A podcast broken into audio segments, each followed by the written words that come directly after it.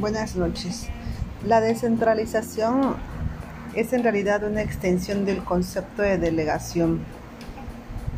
La delegación puede tener lugar desde un superior a un subordinado y es un proceso completo, pero la descentralización tiene lugar solo cuando se realiza la delegación o distribución de autoridad más completa posible para todos o la mayoría de las personas en la organización con respecto a la función específica, actividad o responsabilidad.